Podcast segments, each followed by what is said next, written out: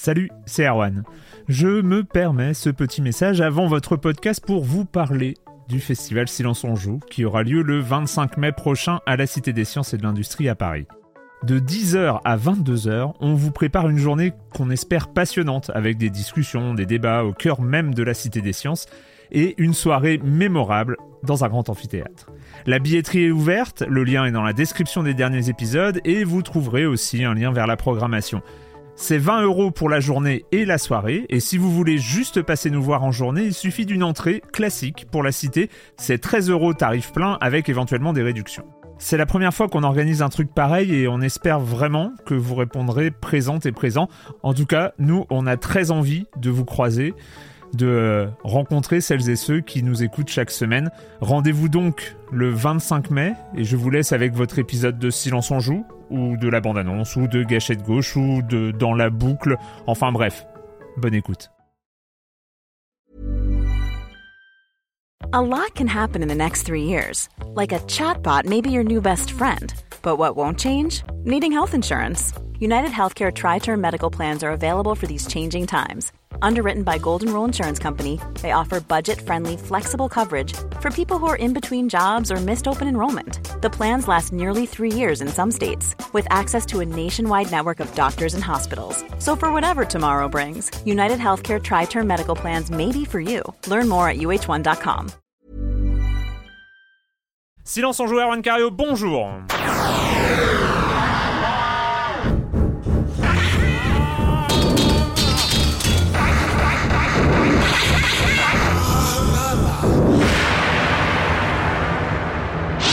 Au programme cette semaine, on va parler peut-être un peu trop rapidement, hein, peut-être vous nous en voudrez, mais on va parler un peu rapidement de la sortie de deux nouvelles consoles.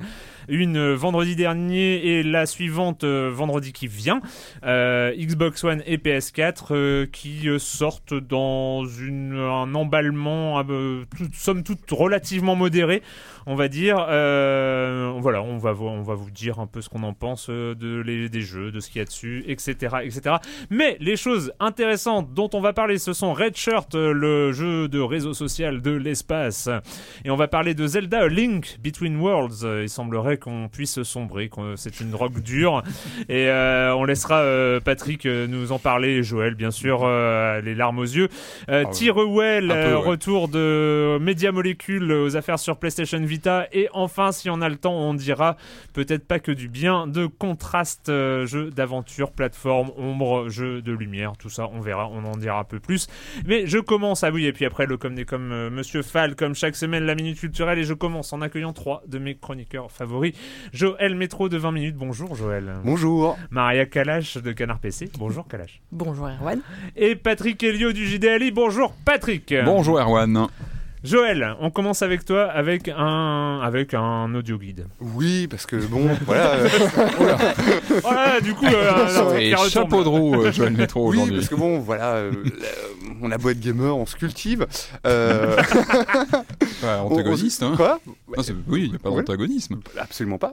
Et donc en avril, en avril 2012, donc de l'an de l'an dernier, souvenez-vous, le Louvre a présenté en fait son nouvel audio guide. Eh ben, à quoi il ressemblait? Ressemblait à une 3DS. Et donc, on pouvait se balader dans le, dans le Louvre, dans ce magnifique, euh, dans ce magnifique musée, avec sa 3DS euh, qui présentait bah, justement des commentaires audio, qui présentait, qui, qui, avait des images haute définition, qui permettaient vraiment de voir, de voir les peintures, mmh. euh, surtout ah, quand, il y a, quand il y a plein de monde devant, on peut pas les voir. Donc, justement, l'avantage, c'est qu'on les a voilà, dessus mmh. sur oui, Je, je l'ai pas fait. On ramenait sa 3DS ou il y en avait euh, fourni sur place Ah non, elles étaient fournies sur place. Fournies sur place, d'accord. Fournies sur place, euh, louées, euh, au, tarif, au tarif d'un audio guide.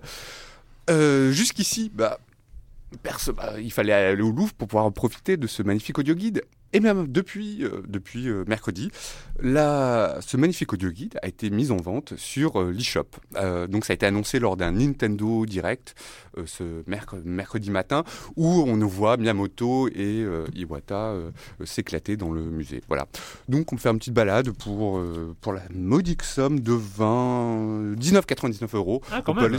Oui, quand même. Ah, ah, bah il y a, y a dedans, il y a quand même 600 illustrations, 150 œuvres d'art au format, au format 2D haute résolution, il y a plein de choses à voir. Donc c'est pas mal, quoi, voilà. D'accord. Le Louvre sur ta Mm. 3DS. Mm. Formidable.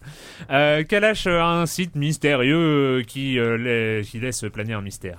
Voilà, C'est bien résumé. Donc ce site, c'est The Survivor 2299.com. Donc je dis pas les chiffres en anglais parce que tout le monde va se moquer de moi. C'est un site qui a été découvert le 25 novembre par des internautes euh, aguerris. Et alors, euh, mais Mais, mais Qu'est-ce- pourquoi mais voilà, mais, mais- why, hein, mais why, hein. Alors ce site, si vous y allez, donc je rappelle The Survivor 2299, vous arrivez, vous tombez sur une page qui est toute noire avec deux comptes à rebours dessus.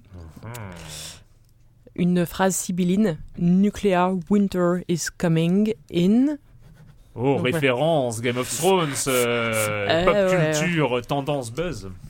Et donc voilà, donc deux, deux, deux, deux comptes à rebours. Il y en a un qui est plus gros que l'autre. Euh, il y a 10 jours de décalage à peu près entre les deux. Et donc vers quelle date pointe-t-il, me direz-vous?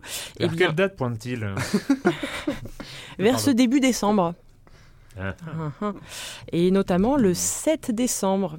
Alors il faut rajouter que euh, il euh, y a un petit bruit euh, morse, ça fait bip bip bip bip bip bip bip. Voilà, donc c'est très très très désagréable, on n'y reste pas longtemps. Euh, alors ça en quoi, morse, en en morse morse, en morse, ça dit 11, 12, 13. C'est tout, tout, tout, tout, tout, Un truc comme ça, je crois. Bravo. Ouais. D'accord. Tu fais Ouais, très bien le morse Non, aussi. Et alors il y a un dernier truc qui est très visuel, c'est d'abord euh, une police de caractères que les gens de goût reconnaîtront et un logo. Donc les gens de goût, euh, voilà, je, je m'inclus dedans. Et donc on reconnaît tout de suite, tout de suite euh, Fallout. Et oui, Fallout.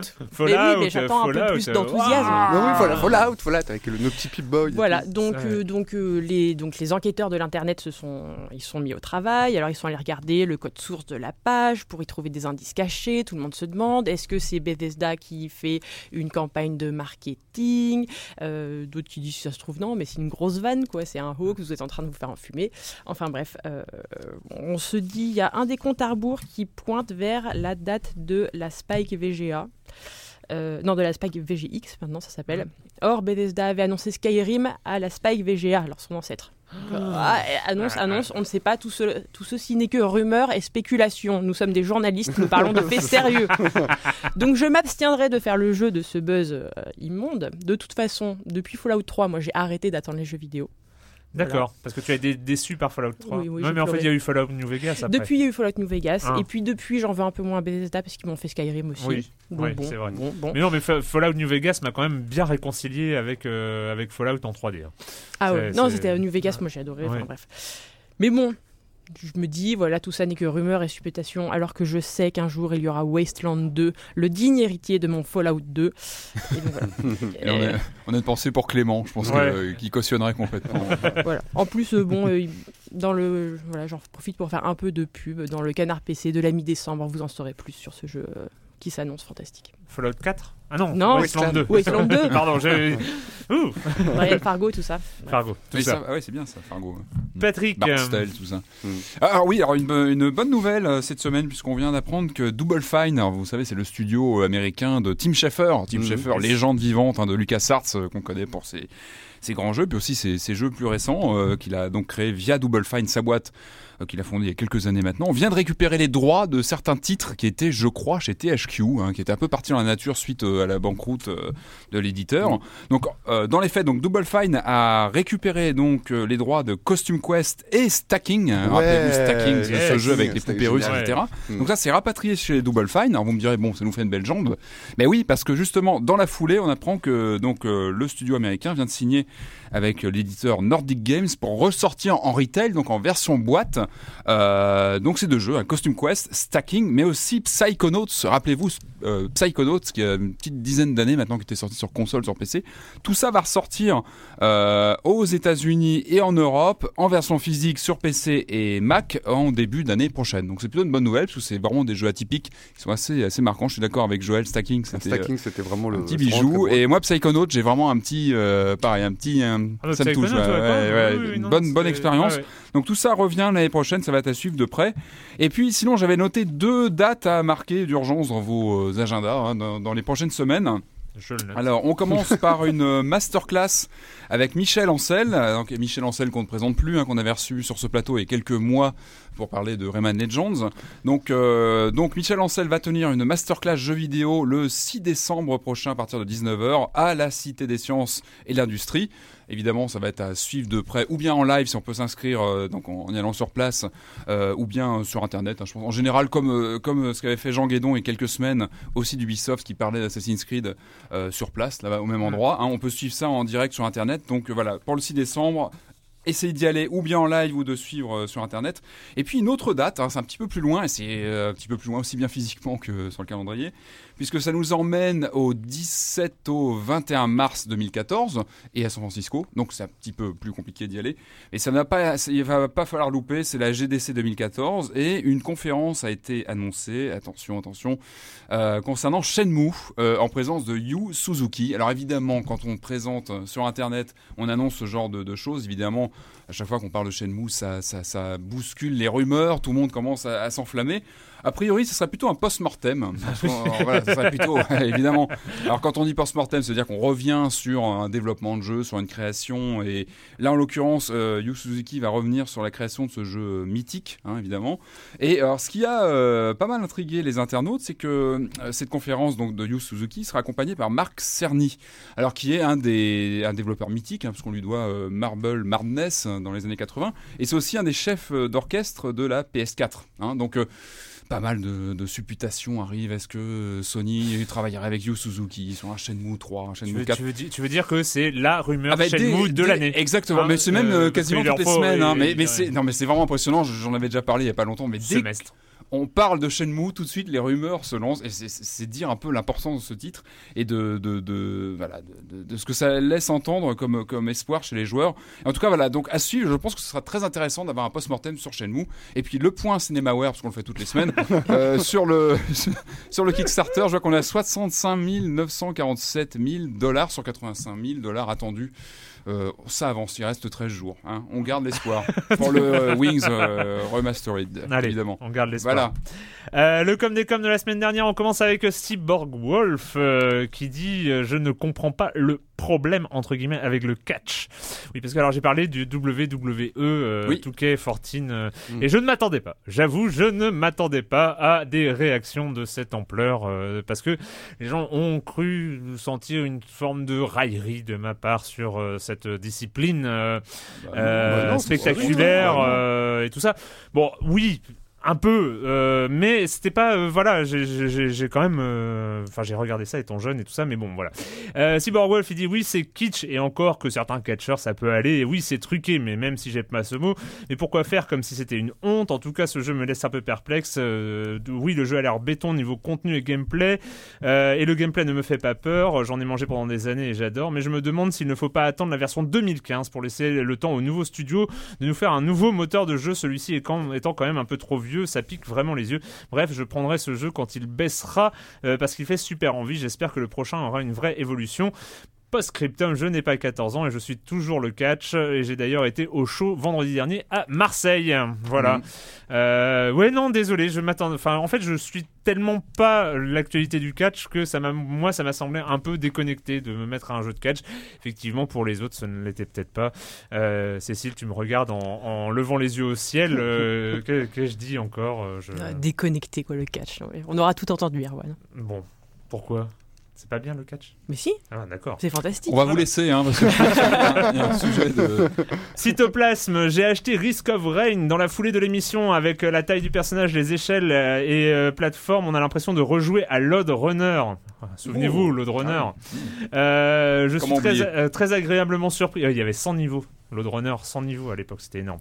Euh, je suis euh, très agréablement, agréablement surpris par l'apprentissage du jeu. Pas de tutoriel, les mécaniques sont simples, mais comme l'a expliqué Pipo, la stratégie est riche et les paramètres s'apprennent un à un avec mort sanglante à la clé. Par exemple, dès les premières parties, on se fait massacrer, même au niveau very easy ou easy. Alors on commence à éviter les monstres et puis on découvre que les objets dans les coffres, c'est vraiment très très important. Alors on se concentre sur les coffres et puis on arrive au téléporteur, on active le boss, tenir 1 minute 30, facile.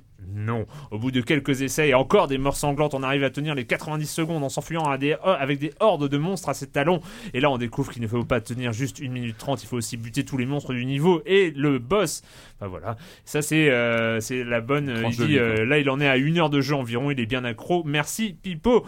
enfin, Jouf, Géouf, qui dit merci à Patrick pour la nouvelle du portage de Rocket Rangers sur iOS Android. Ce jeu a bercé ma jeunesse sur mon Atari 520 ST. Même mes parents y jouaient. Je n'ai malheureusement pas jamais pu ah le terminer. C'est pas. Oui, Marc, oui, oui. oui, Patrick. ah oui, on en est là. Oui, non, mais c'est normal. Bah oui, donc, je vais direct bah le télécharger dès que je rentre à la maison ce soir.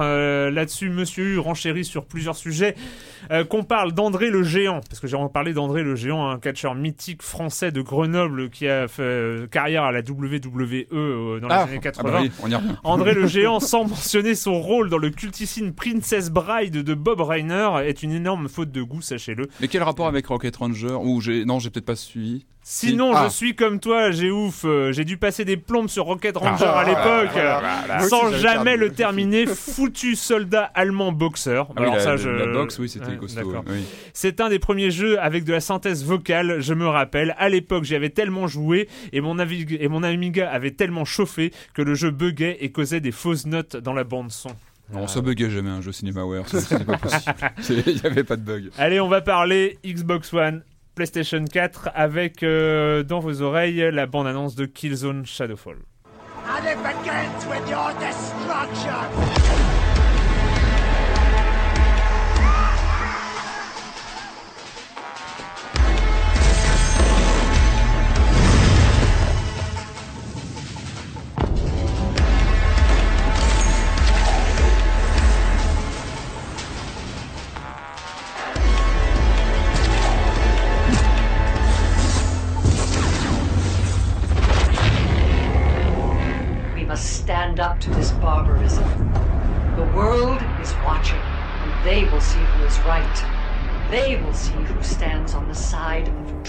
Si vous écoutez Silence on joue, c'est donc que vous êtes forcément au courant. Euh, vendredi dernier est sortie la Xbox One. Euh, cette semaine, vendredi de cette semaine, sort la PlayStation 4.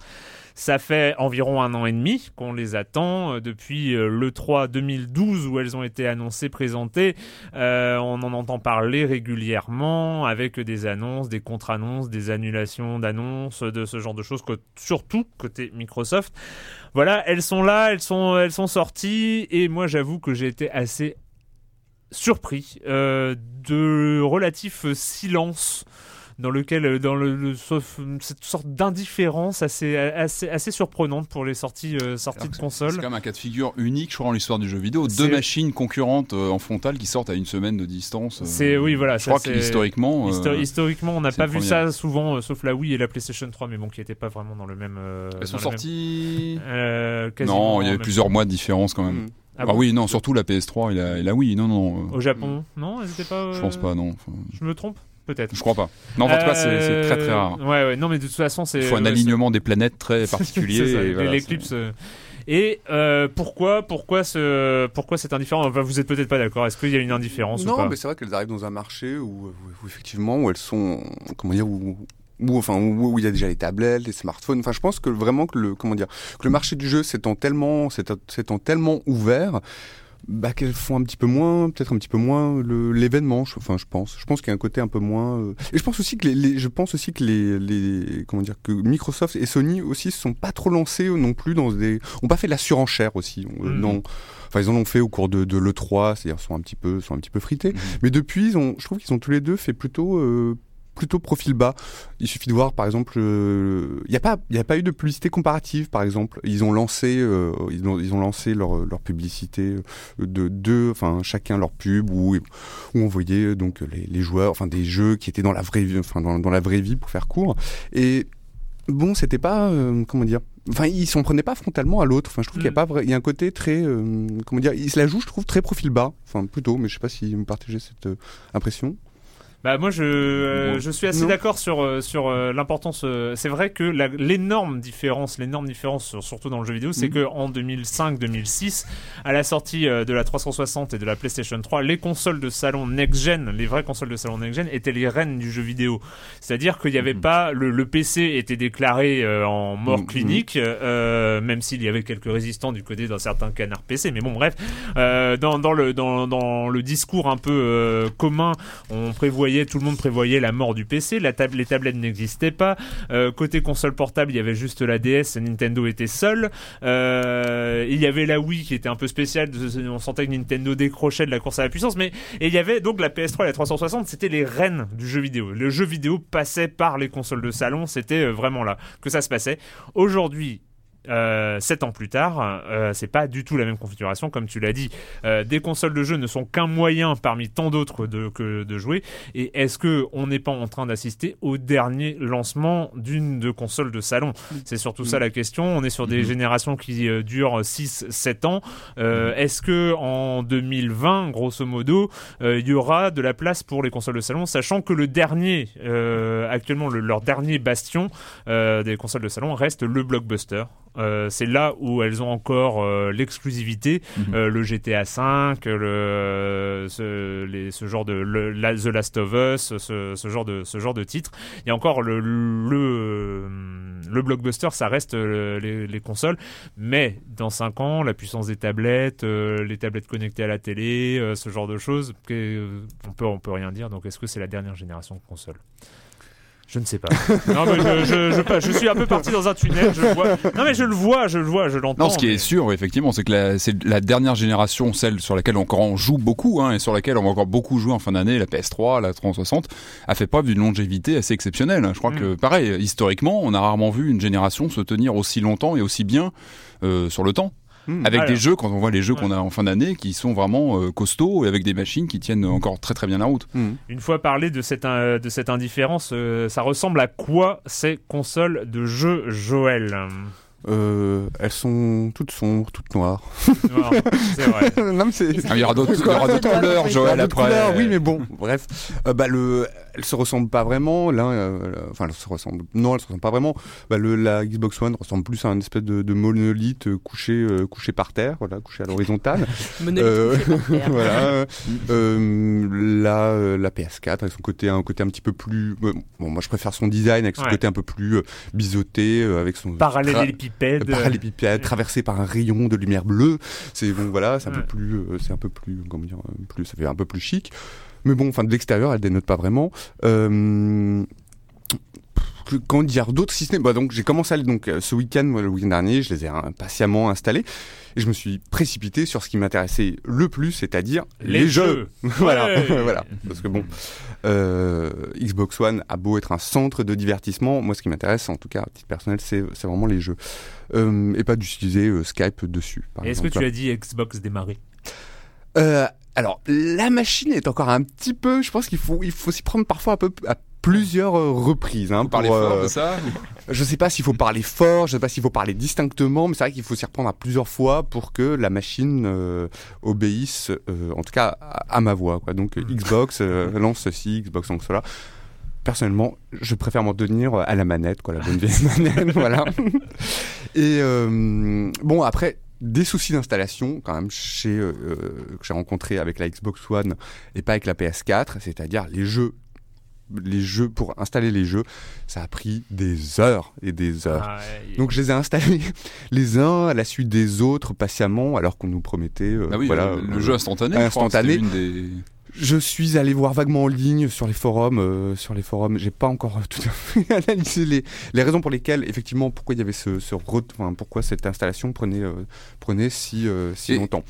Mais c'est un petit peu, enfin c'est un petit peu quand même embarrassant. Et les manettes alors, parce que c'est un des, des grands sujets de, de, débat, la qualité des deux manettes. Bah, alors, personnellement, j'ai aussi un attrait pour celle de la, de la PS4. C'est-à-dire que je Ouais. trouve qu'ils.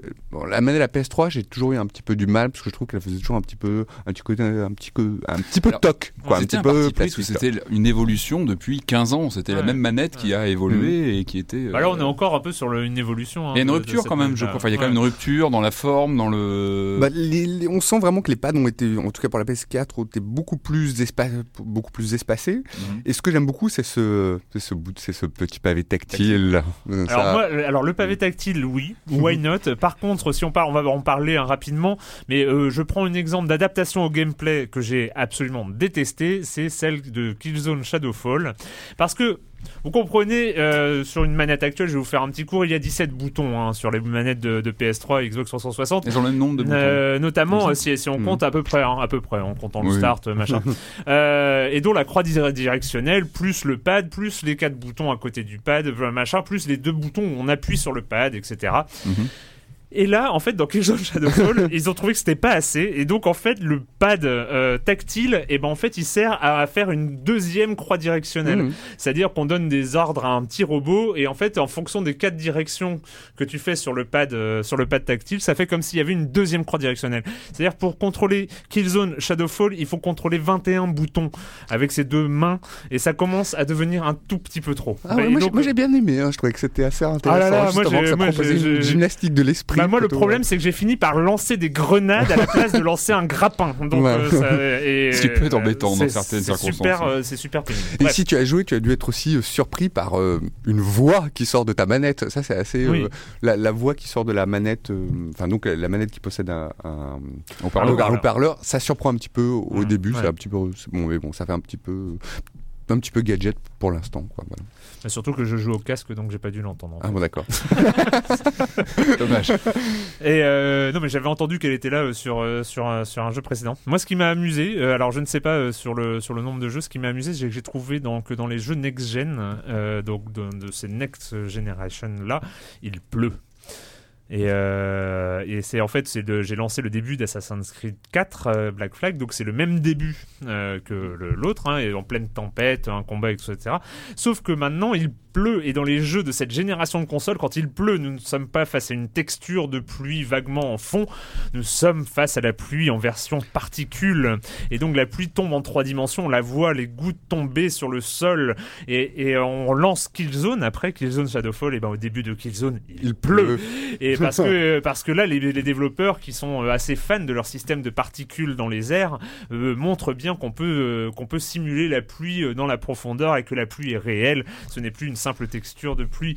Et euh, donc c'est c'est assez marrant parce qu'on retrouve des gimmicks de, de génération. C'est-à-dire on a toute cette puissance, on va essayer de montrer à quoi sert cette puissance. Et là, on sent bien que c'est les nuages de particules. Euh, je sais pas s'il y a ça dans beaucoup. J'ai pas tout testé dans les jeux, mais on sent bien que le, le côté les nuages de particules éclairés suivant différents angles, etc. Mhm. C'est le un peu un, un des gimmicks de, de cette génération, enfin Ah. des jeux de lancement en fait. Dans, dans Rise, Son of, Son of Rome, le, le jeu un petit peu, voilà, le jeu un peu, de- on va dire de, de basse, enfin, le jeu de basse. Moi, je l'appelle ça du, du bidon, enfin, c'est du bidomol, euh, Oui, du bidomol antique, euh, euh, antique.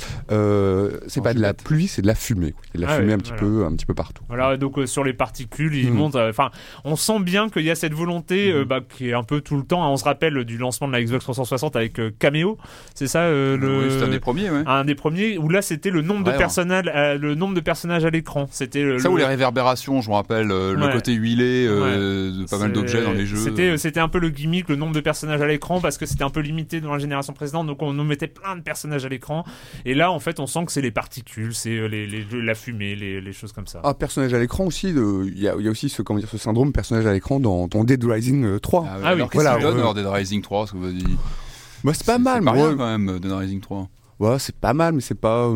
Bon, enfin, Ouais. pour ceux qui connaissent la, enfin, je trouve que pour ceux qui connaissent déjà la série, euh, qui l'ont Ouais. apprécié, je trouve que ça représente pas un ajout euh, particulièrement euh, important. Quoi, voilà. Effectivement, il y a plus de zombies, euh, c'est, euh, il y a encore plus de zombies, euh, c'est encore plus grand, mais bon, voilà, c'est un monde ouvert. pas- tu n'as pas l'air emballé par Rise euh. À part Rise, non, Non. pas. Alors, par Dead Rising, je trouve ça sympathique. Euh, Rise, ça me laisse vraiment froid. C'est-à-dire, c'est vraiment, ça consiste à euh, enchaîner, enchaîner, euh, enchaîner des, euh, des combats au combo, euh, à tir larigot. Je trouve vraiment pas ça très intéressant, quoi. Au, au bout d'un moment, c'est-à-dire qu'on Ouais. vraiment, on- on lâche la, on lâche la manette. Et puis je trouve ça très drôle parce que c'est vraiment l'armée des clones, quoi. C'est-à-dire qu'on on affronte en fait. Non, mais c'est quand même un peu bizarre pour une console euh, nouvelle génération. On affronte systématiquement les mêmes, euh, les mêmes barbares, quoi. C'est-à-dire que c'est les mêmes, les mêmes visages et tout. On dit à un moment, euh, ils ont eu combien C'est des quintuplés, des sextuplés? Enfin, non, c'est vrai que c'est un peu, c'est un ah peu décevant, quoi. Mhm. J'ai bien aimé le Forza Motorsport, que je trouve, voilà, classe, joli. Bien, voilà. Qu'est-ce que j'ai fait d'autre sur cette ah, et Zoo Tycoon. Alors, Zoo Tycoon, moi, j'ai trouvé ça. En fait, c'est le, je crois que c'est le jeu de lancement qui m'a le plus plu, quoi. C'est le côté, euh, le côté gestion de, de zoo. Je trouve ça plutôt sympathique, quoi. Mais qui est pas hyper next-gen pour le coup. Non. c'est ça. Non, mais c'est aussi euh, le, le, souci euh, côté, euh, côté PlayStation, enfin, PlayStation 4. Il y a plein de jeux indés hein, qui sont mhm. sympas, mais bon, c'est pas forcément ce qui, ce qui illumine un peu le côté, côté next-gen, côté PlayStation 4. Donc, on a parlé de Killzone Shadowfall qui est Mm, grosso modo pas si mal, hein. enfin plutôt une bonne surprise même pour un jeu de lancement parce que c'est vrai que côté jeu de lancement euh, généralement on s'attend pas à du très grand. Euh, moi j'ai bien aimé le côté un peu map ouverte euh, et assez assez fouillis. Enfin, j'aime bien le côté les, les, grandes maps comme ça, avec des missions, des, des objectifs et ce genre de choses, euh, avec des sortes de respawn assez marrants d'ennemis où il faut euh, désactiver des alarmes pour qu'ils arrêtent d'arriver. Enfin, c'est assez, sportif.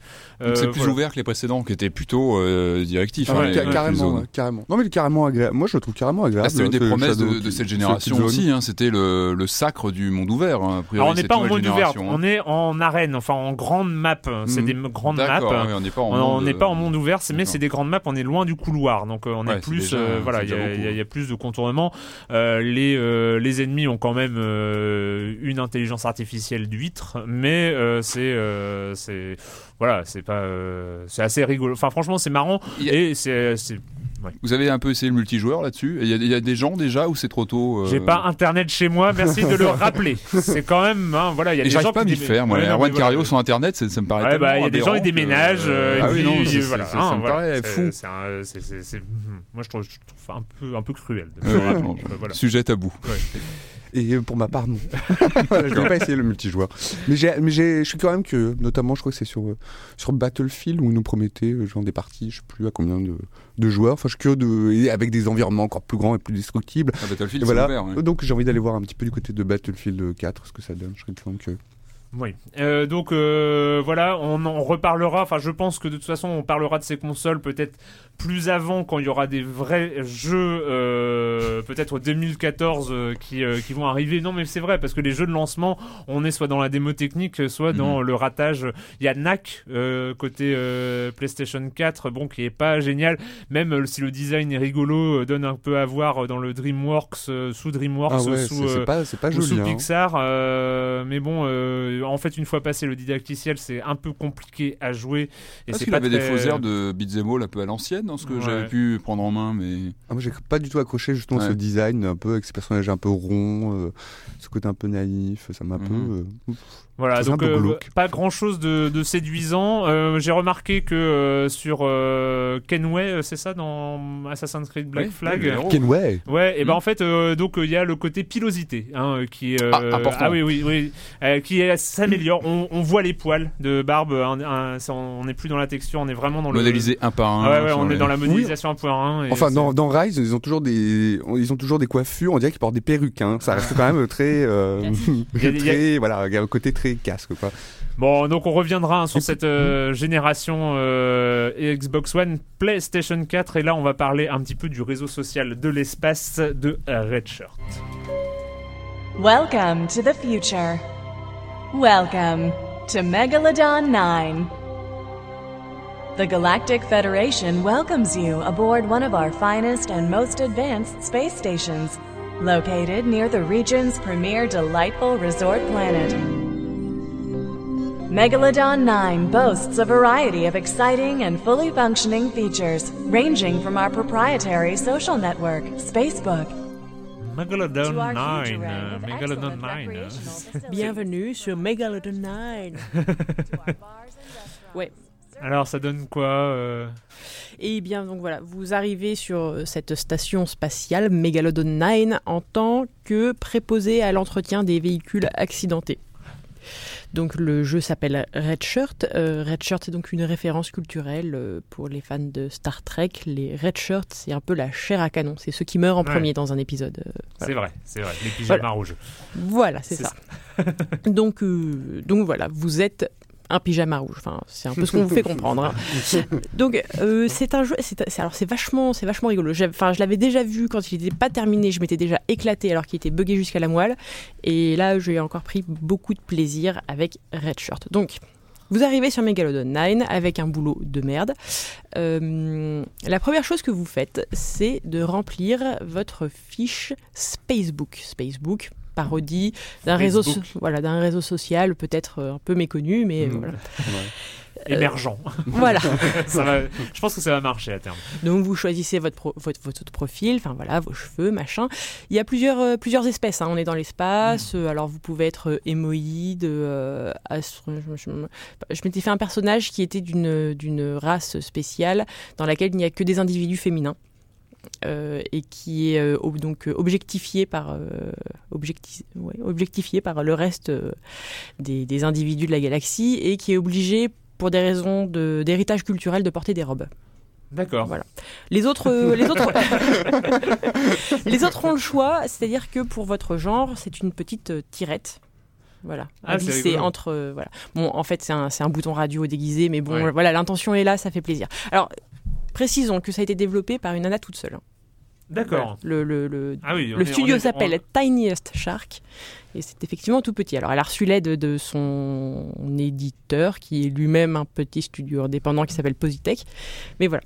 Donc ça se Ouais, présente. dans de l'indé indé. quoi. Ah, c'est du Ouais. super indé Ouais. et, euh, et c'est et c'est vachement agréable. Donc, vous êtes sur votre réseau social. En gros, euh, vous avez votre écran, vous voyez votre photo à vous, vous voyez votre mur sur la gauche avec euh, donc les, les nouvelles de vos amis, ce qu'ils ont fait, ce qu'ils ont mangé pour leurs 4 heures. Et, euh, et c'est par là que vous allez tout faire. En fait, c'est un, jeu au tour par tour. Chaque journée, vous avez le matin un point d'action. Donc un point d'action, c'est un petit truc à la con. euh, Ouais. Par exemple, euh, liker le statut d'un ami, euh, dire, euh, insulter euh, la nouvelle copine de votre ex, voilà, des trucs comme ça. Ensuite, vous allez au travail, c'est obligatoire. Vous gagnez de l'argent, euh, vous interagissez avec vos collègues. Alors en fait, on n'a rien à faire là, hein, juste on regarde Ouais. ce qui se passe. Mais bon, enfin, c'est un petit résumé de la journée. hop. Et puis le soir, vous avez trois points d'action. Donc là, trois points d'action, euh, vous pouvez aller au resto, vous pouvez faire une partie de tennis, machin. Et donc tout ça euh, va vous donner, c'est, enfin, c'est un, un nœud de statistiques dans tous les sens en fait. Il y a votre bonheur, votre santé, votre charisme, votre rang professionnel, votre argent. Bref, il faut faire très attention à tout ça parce que ce que vous voulez, c'est rester en vie et histoire de lier, de donner un peu de lien à tout ça. euh, un jour, vous apprenez par euh, un message de service de Megalodon 9 que euh, un compte à rebours est enclenché. Dans 160 jours, quelque chose de très très grave va se passer. Donc vous comprenez que Vous avez 160 jours pour euh, voilà. Alors euh, voilà, au fil des jours, vous allez trouver des indices euh, qui vous seront, qui viennent à vous. Hein, c'est pas, il y a rien à chercher. euh, vous, vous vous contentez, voilà, de créer des événements, pas aller au resto ou au tennis, de de travailler. Enfin bref, il y a, non, il y a quand même plein de trucs à faire, hein, mais bref. Vous allez avoir des en indices, fait, voilà, voilà, voilà. Mm. Mais donc les indices, ça va être, vous allez comprendre qu'en fait, en, par exemple, en arrivant à avoir le poste hiérarchique le plus élevé de la station, il y a peut-être moyen de moyenner. Euh, pareil, si vous arrivez peut-être à sortir avec le commandant, Mm. voilà. parce qu'en fait, le, truc très important, c'est quand même de sortir avec les gens, euh, de tomber amoureux, euh, voilà, de les séduire, machin. Mais tout ça se passe sur le, en fait, via une interface de réseau social, en fait. Voilà, ça a une tête, ça a une tête de Facebook. Ah. Ouais. Et, euh, et, c'est- et ça fonctionne extrêmement bien. Alors bon, le jeu n'est disponible pour l'heure qu'en anglais, mais c'est hyper bien écrit. Tout est hyper parodique, hyper référencé, sans être dans le voilà le nombrilisme geek euh, gna gna. Enfin, Mm. euh, c'est enfin c'est vraiment drôle. Enfin, il y a aussi des références à la pop culture, euh, machin. Euh, alors les autres, euh, les autres membres de la station, et ben, ils, voilà, ils vous envoient, pareil, ils vous invitent au resto, ils vous insultent et tout machin. De temps en temps, on a l'impression d'être dans un asile psychiatrique. Surtout qu'avec euh, mon personnage là, euh, qui était d'une espèce uniquement féminine, en fait, apparemment, j'a- je l'ai su qu'après avoir écrit le papier dans Canard PC, donc je m'excuse, enfin je présente mes excuses aux lecteurs qui vont se dire, euh, elle nous en a pas parlé. en fait, euh, le, le- comment dire, cette, cette, euh, ces, ces- ces personnages féminins euh, induisent des réactions, euh, voilà, très, euh, très pleines de testostérone auprès de.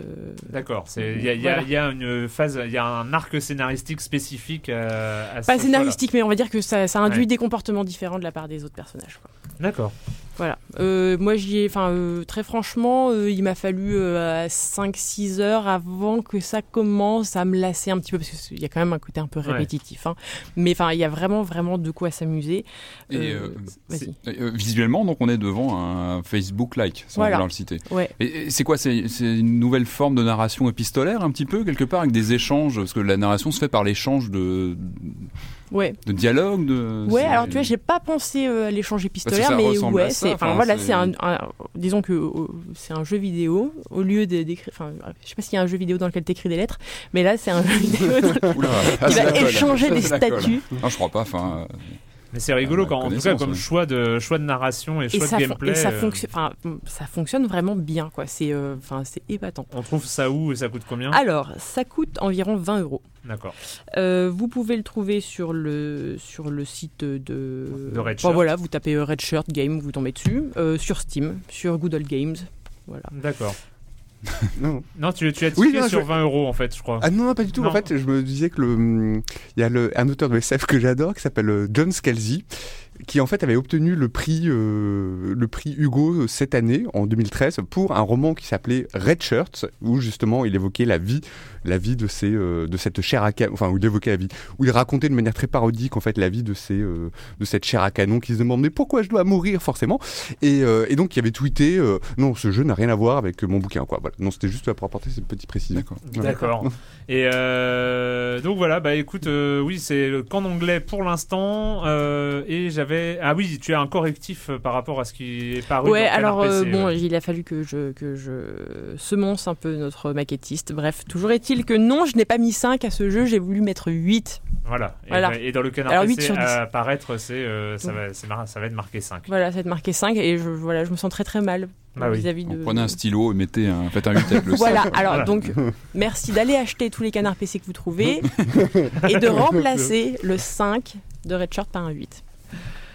Et on, nous, on va passer euh, A Link Between Worlds euh, Zelda. Euh, Il y avait A Link to the Past qui a marqué énormément de joueurs, considéré par beaucoup comme étant un, si ce n'est le meilleur Mhm. Zelda. Mais bon, il y a toujours le meilleur Zelda, Ocarina of Time, Link to the Past. En tout cas, c'est un Zelda de référence et euh, peut-être qu'on en a un nouveau Zelda de référence avec A Link Between Worlds sur 3DS. En tout cas, on connaît la musique.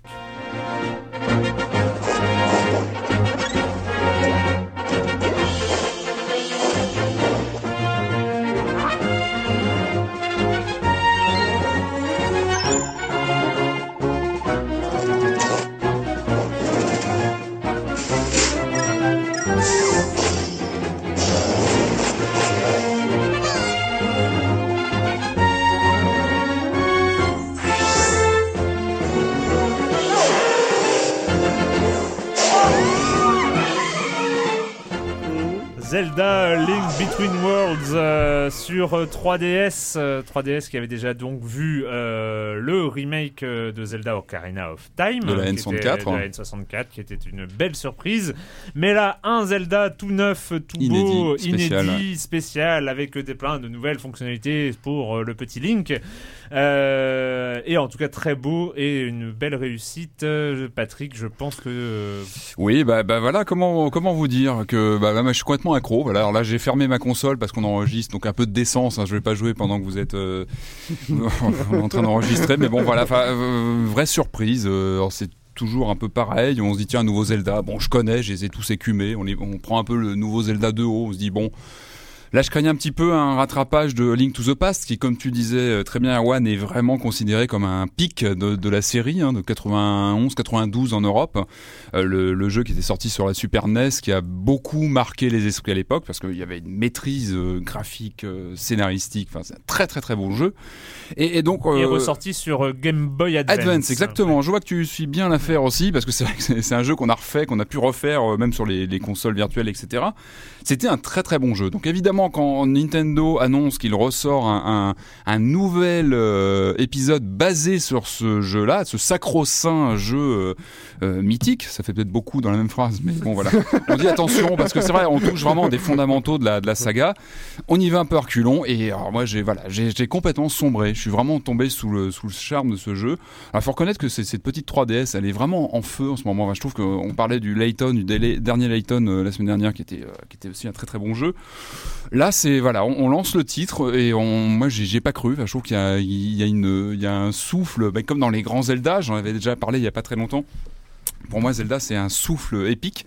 Et euh, je trouve que c'est très très fort parce que euh, le jeu fait euh, reprend donc euh, l'univers de Zelda 3 géographiquement, c'est qu'on prend les grandes lignes du, on reprend même la carte de Zelda Link to the Past, mais on a une action qui se passe plusieurs années plus tard, donc avec voilà une nouvelle action, une nouvelle mission. De, alors c'est truffé de clins d'œil, c'est truffé de clins d'œil au jeu original, à d'autres jeux de la série Zelda. Donc pour les, les fans, c'est un vrai un vrai régal.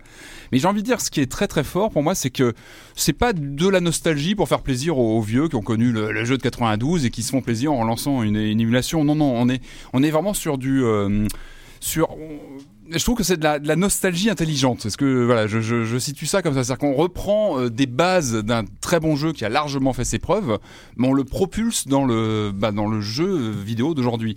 C'est quelque chose que j'avais déjà ressenti avec les New Super Mario Bros sur Wii Wii U dans un genre complètement différent où Nintendo je avait bien repris les formules du jeu de plateforme de l'époque en les dépoussiérant complètement, mais en restant euh, fidèle aux fondamentaux du jeu de plateforme. Euh, euh, original. Et là, je trouve qu'avec ce, Zelda sur 3DS, on retrouve à la fois euh, cet univers super euh, attachant du Link to the Past, mais en le projetant vraiment dans le jeu d'aujourd'hui. Alors c'est vraiment fabuleux. Alors en quoi ça le projette en quelques mots dans le jeu d'aujourd'hui? C'est que non seulement bah, graphiquement il y a une update claire et nette parce qu'on est en 3D, c'est-à-dire qu'on est dans une vision aérienne qui reprend vraiment les fondamentaux du jeu Super NES mais à la mode 3D, c'est-à-dire qu'il y, a un petit effet relief qui est, qui est vraiment somptueux. Je trouve que c'est pas tape à l'œil mais c'est super bien fichu lorsqu'on a Link qui saute comme ça. oui, non mais c'est vrai. Non mais c'est vrai, je t'écoute. Il y a, des, y a des, des, petites sorties. non mais, mais parce qu'il faut le dire, il faut dire les choses à un moment. Alors, on a des moments de jaillissement de l'écran lorsque Link saute, qui, qui, ce qu'on a rarement quand même hein, avec euh, l'effet 3D qui est pas toujours euh, probant, mais là il y, y, a vraiment quelque très chose bien utilisé dans le jeu. qui est très bien utilisé avec parcimonie et ça, ça, marche très très bien. Et puis tout est en, en 3D.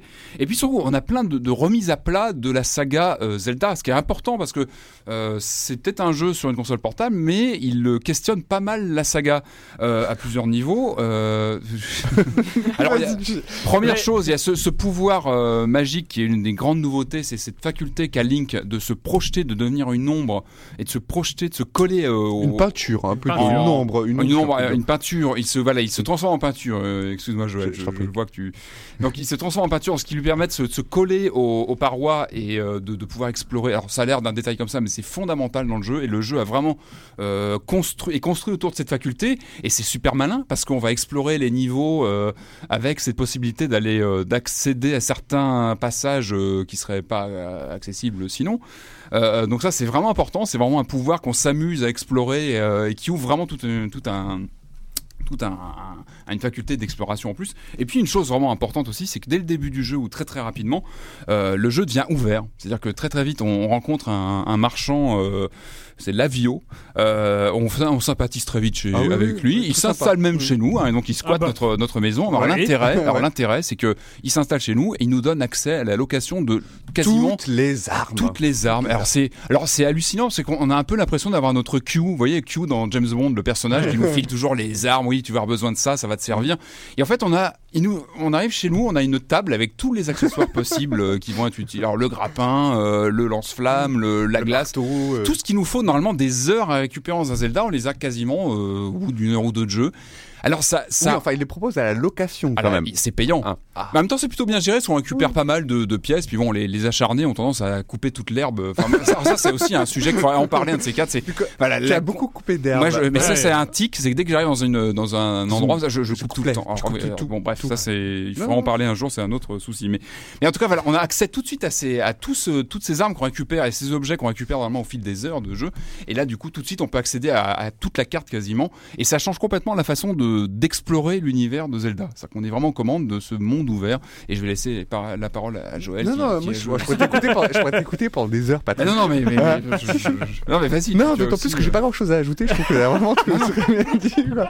Mais non, mais sinon, moi qui suis pas du tout un fan de, de la saga, Mhm. euh, l'épisode, euh, je sais plus comment il s'appelait, Skyward, Skyward ah, sur Wii m'avait ouais. laissé, euh, Non, en fait, non, non, je m'avait dis, laissé- ah, mais en fait, je m'étais bien amusé. m'avait laissé plutôt avec le indifférent. Wiimote, tout ça. Ouais, mais c'est- Ouais. et, et celui sur des sur le la, la DS avec le- les trains. J'ai Ah un- oui, comment il s'appelait euh, bien, Oui, qui reprenait le look d'ailleurs de The Wind J'ai- Walker. j'ai- euh, J'ai oublié son nom. C'est voilà. Chouchou.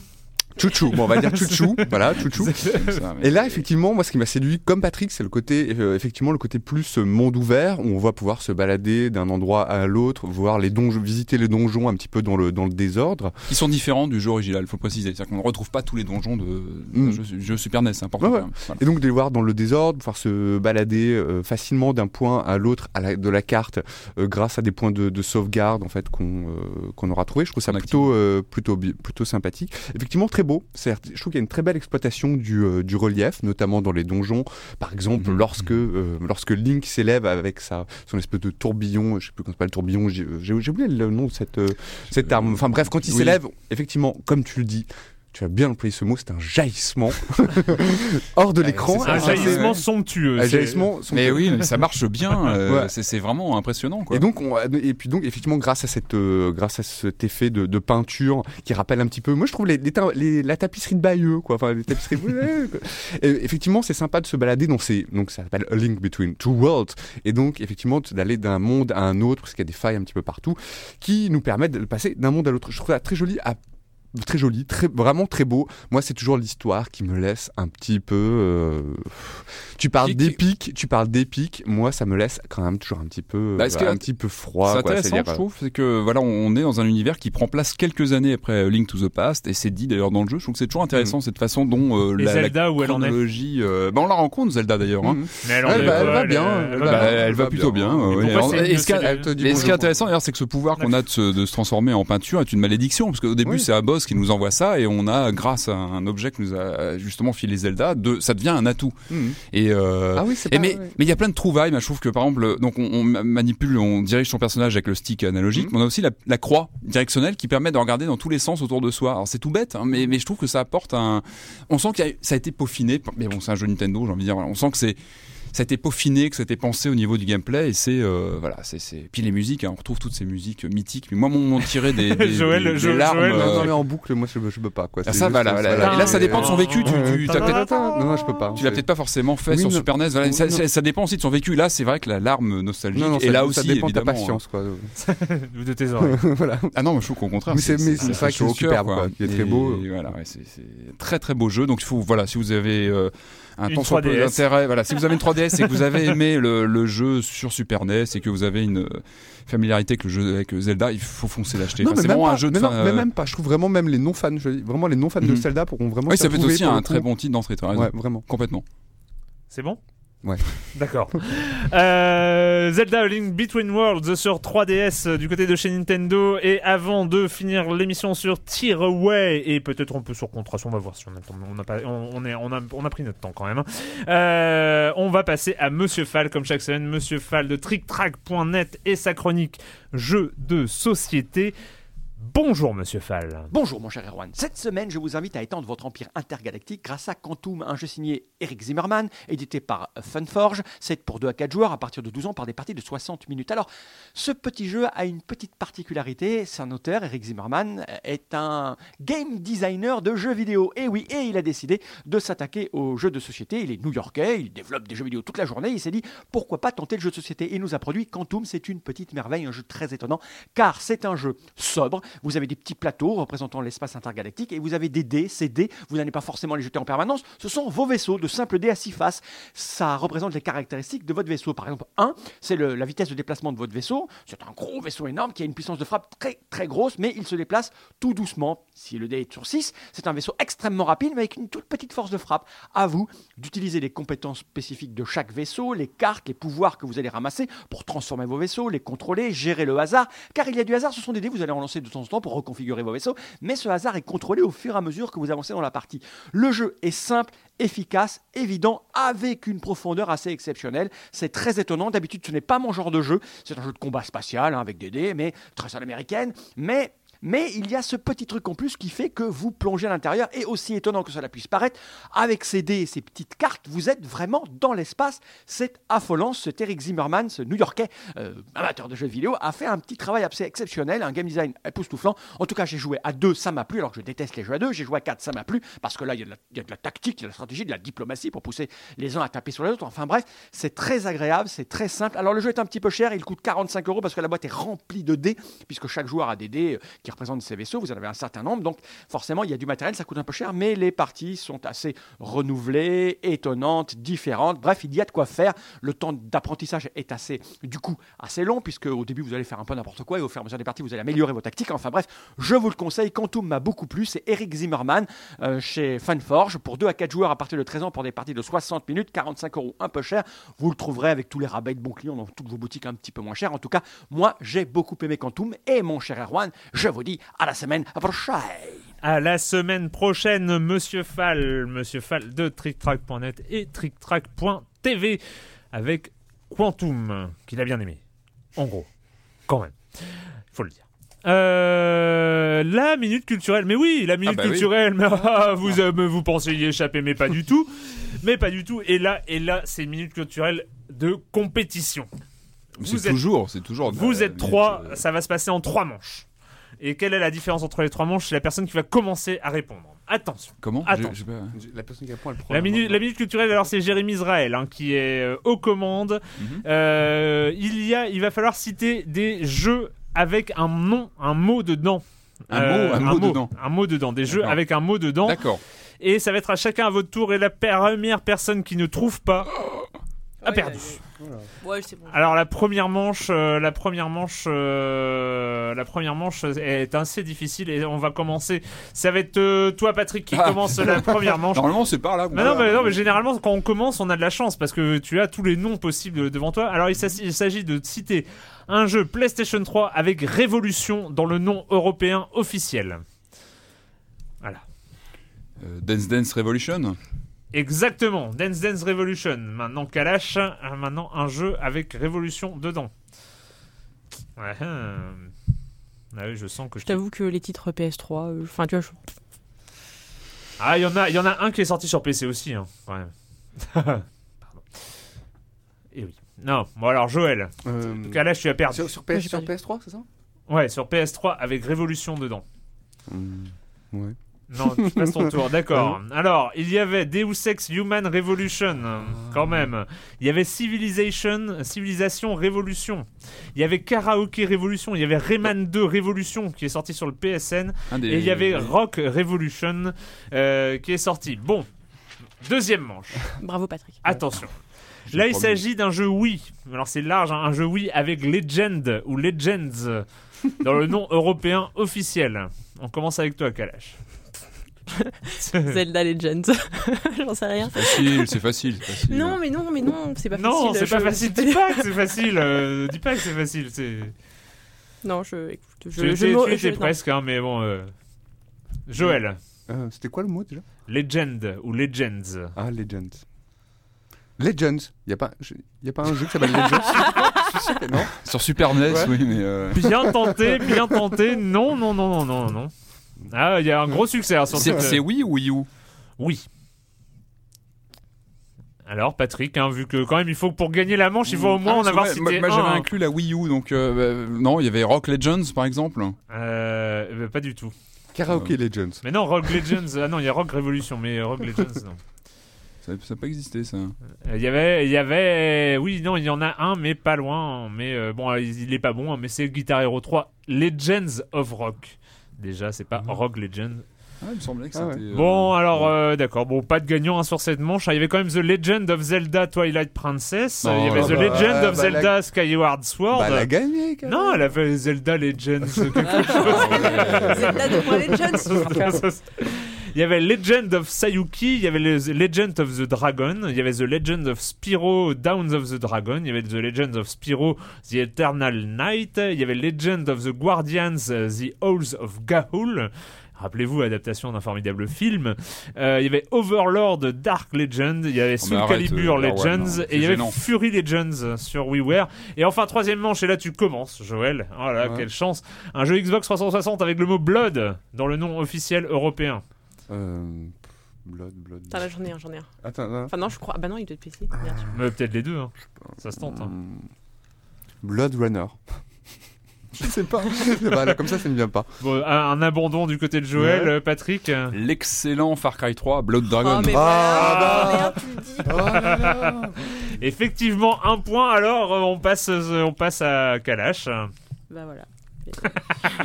Je suis désolé. hein. Ouais, Blood Dragon, c'était vachement bien. Ouais, Far Cry 3 Blood Dragon, hein, c'est c'est bien. hein. Après, il y en a plein d'autres. Mais, Ouais, il y en a euh, certainement plein d'autres, mais je suis nulle en titre. Alors, nous avions 50 Cent Blood on the Sand. Je sais pas si vous vous rappelez de ce formidable jeu. Nous avions Blood Bowl. Ah bah Blood oui. Bowl.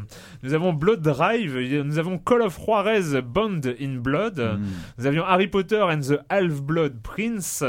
Hitman Blood Money, Ah quand oui. même. Hitman alors, Blood alors ça, Money. par- ça, par contre, c'est inexcusable. Je... Voilà, euh, James Bond 007 Bloodstone, Bloodstone, Ah, pardon, oui. Stone.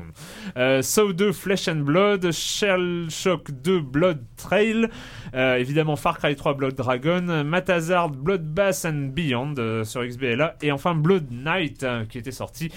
Vous avez été particulièrement décevant, mais c'était, un, on va dire qu'elle était difficile cette un culturelle. dur, oui.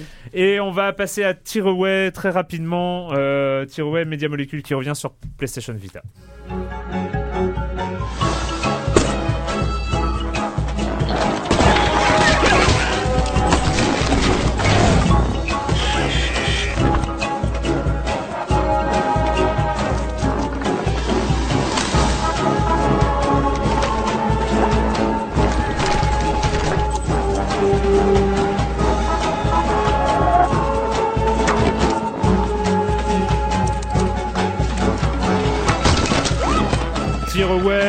Media Molecule, euh, très bien connu pour Little Big euh, Planet. hein, Ouais. Voilà, euh, qui, euh, avec un très bon Little Big Planet sur, Sur PlayStation Vita l'année dernière, il faut le rappeler. excellent.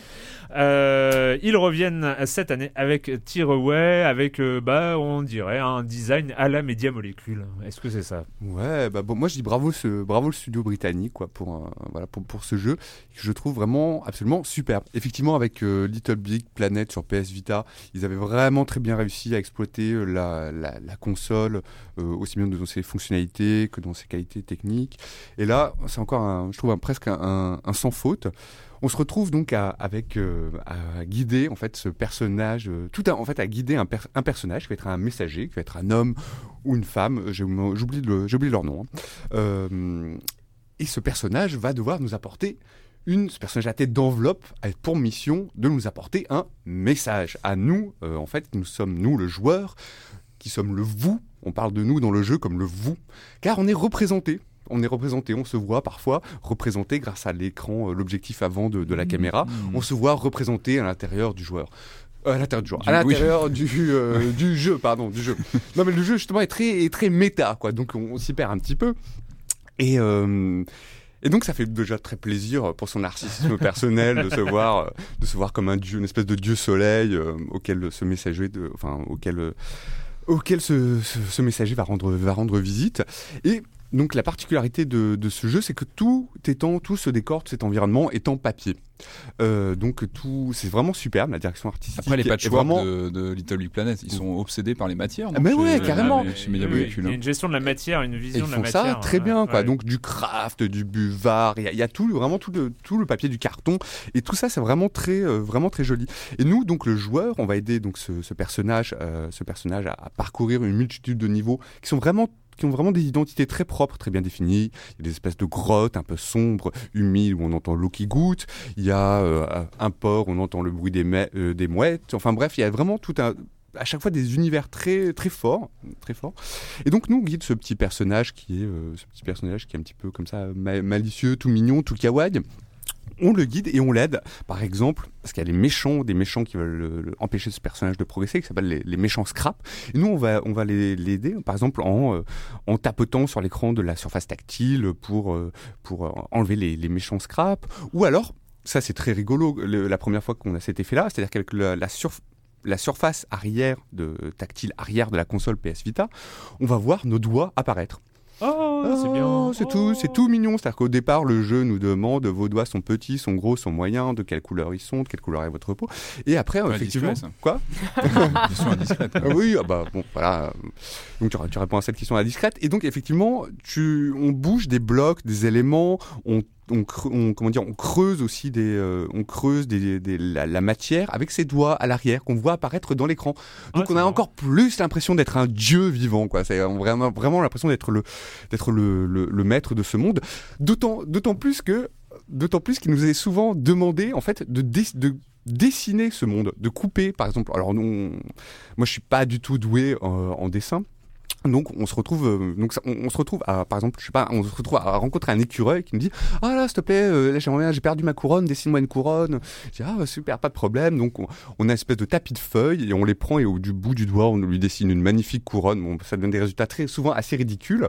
Enfin pour ma part parce que je suis pas doué en dessin, euh, mais c'est assez, c'est assez comment dire, c'est assez rigolo d'avoir une impression de créer ce monde au fur et à mesure. un peu la Scribble Notes. Un peu, il y, a un petit peu de cette idée là. Il y a un petit peu de cette idée là, mais c'est très beau, les musiques sont, les musiques sont magnifiques, euh, l'ambiance sonore aussi. Enfin, je trouve que c'est un must sur la PS Vita. Et, bah, et ça en fait un de plus. Euh, elle est bien cette console en ce moment. Ah, moi je, trouve genre, je dirais jamais assez de bien de, celle-là. Ils arrivent quand même un peu au compte-goutte les jeux. Euh, oui, bien, oui c'est vrai. Non, c'est vrai. C'est vrai. T'as rien. Ah, j'ai oublié de parler du fait qu'il y avait 4 Persona qui étaient annoncés euh, d'un coup, euh, dont un Persona 5 sur PlayStation 3 euh, pour 2014. Voilà, bref, ça me fait penser PS Vita, je sais pas pourquoi. Bref, pardon, away sur, sur PlayStation Vita. Et donc, on en a fini cette semaine avec les jeux vidéo. Et la question rituelle à laquelle vous n'allez pas échapper, mais à laquelle vous allez répondre très très vite. Et quand vous ne jouez pas, vous faites quoi, Joël? Oh, moi, je suis en train de. Ah, ça fera plaisir à, Patrick, parce que je suis en train d'écouter peut-être une de ses idoles de ces années, euh, de ces fameuses 80s. Mhm. Un chanteur français de pop. Hmm. Euh, Plastique Bertrand, euh, Etienne Dao. Tu mal, ouais, Etienne Dao. Ah oui, oui. Alors moi j'avais complètement perdu de complètement perdu de vue ce, chanteur depuis deux trois albums que je trouvais bien fichu mais pas très intéressant. Mhm. Et là, à là, à l'approche de la soixantaine, il revient avec un putain de bel album qui a, j'ai oublié son nom, les chansons, de, les chansons de l'innocence retrouvées, je crois que c'est le titre, et l'album est somptueux, quoi. On dirait vraiment du, on dirait du Gainsbourg à la belle époque. Ah ouais. ah ouais, vraiment, un bon cru. Hein. Un bon cru. Les, les, hum, la, la, Dao a vraiment bien, enfin comment dire, assume vraiment sa voix. Je trouve euh, vraiment pour le coup une voix qu'il a jamais eu très euh, très forte. Mais là, il a, il a, vraiment un côté crooner quoi sur cet album qui est vraiment chouette. Les arrangements de cordes sont superbes. Il a des invités de marque comme Nile Rodgers, comme Debbie Harry, euh, il y a pire, hein.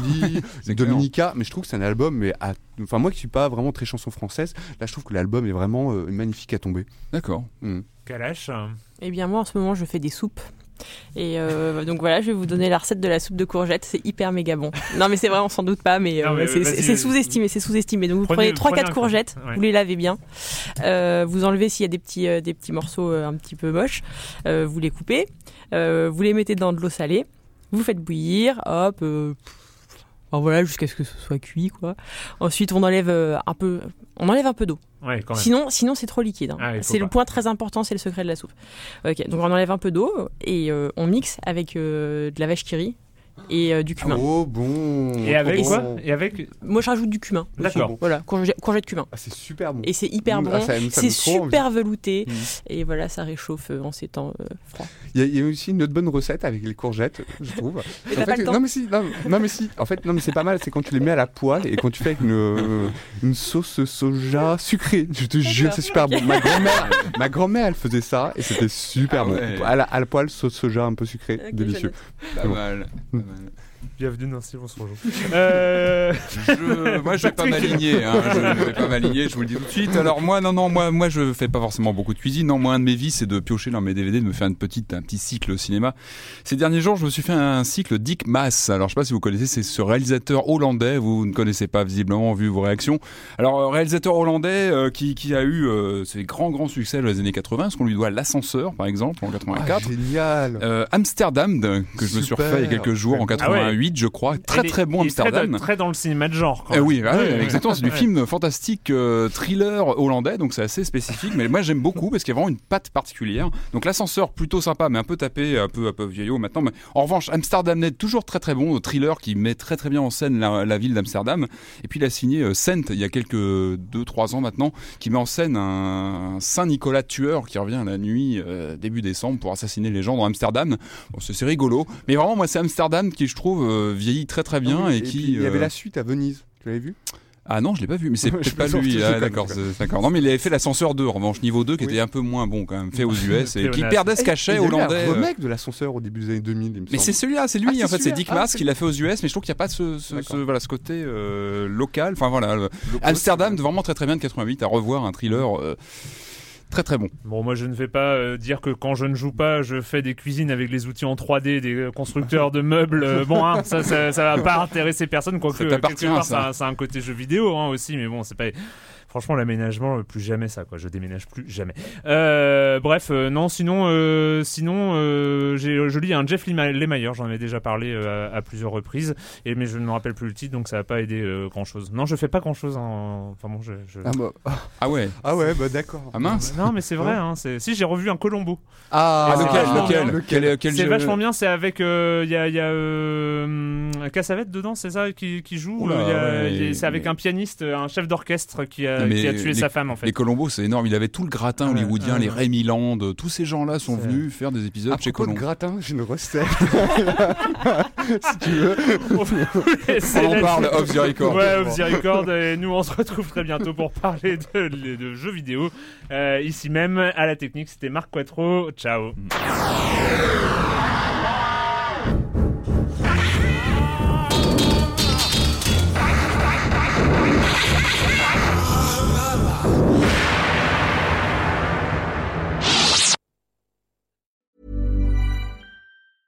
Even when we're on a budget, we still deserve nice things. Quince is a place to scoop up stunning high-end goods for 50 to 80% less than similar brands. They have buttery soft cashmere sweaters starting at $50, luxurious Italian leather bags, and so much more. Plus, Quince only works with factories that use safe, ethical, and responsible manufacturing. Get the high-end goods you'll love without the high price tag with Quince. Go to quince.com slash style for free shipping and 365-day returns.